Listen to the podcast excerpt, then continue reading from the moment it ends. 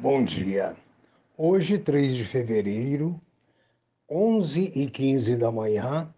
Desculpe-me, mas conforme informei anteriormente, eu estava sem conexão com Nova York.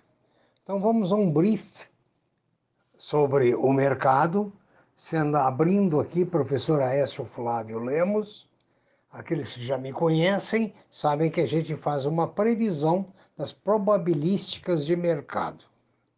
Ah, abrindo hoje, eu estou vendo que há uma pressão de senadores norte-americanos para regular Wall Street, ou seja, regular, ter um pouco mais de controle das bolsas americanas, para que não aconteça fatos como o do GameStop, a prata, como está ocorrendo no momento, e outras uh, variáveis.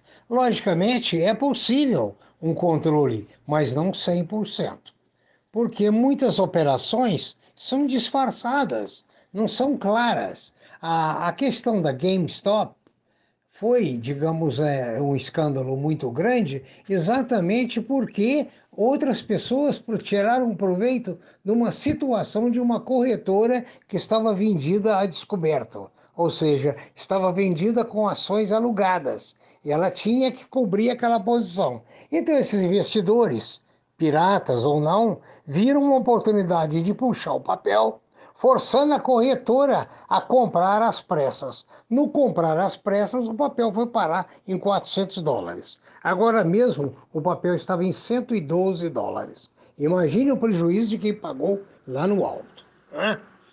A Ásia terminou hoje pela manhã, aqui para nós, em, em alta, boa alta. A Europa opera no momento misto, em altas e baixas. Os Estados Unidos para cima, a previsão é essa.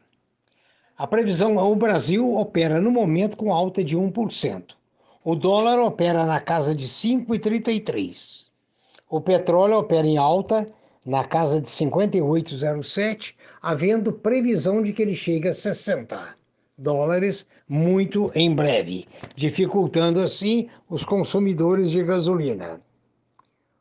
O ouro no momento está a 1839, as commodities estão apresentando é, negociações mistas. Ah, o que a gente pode ver no geral é que no mundo todo passamos por alguns dias com um certo global rally, né? por alguns dias e hoje ainda pode acontecer esse global rally estendendo pelo terceiro dia. Se você tiver alguma dúvida ou sugestão, ou queira algum esclarecimento que talvez eu possa responder, envie um e-mail para previsioneseconômicas@gmail.com.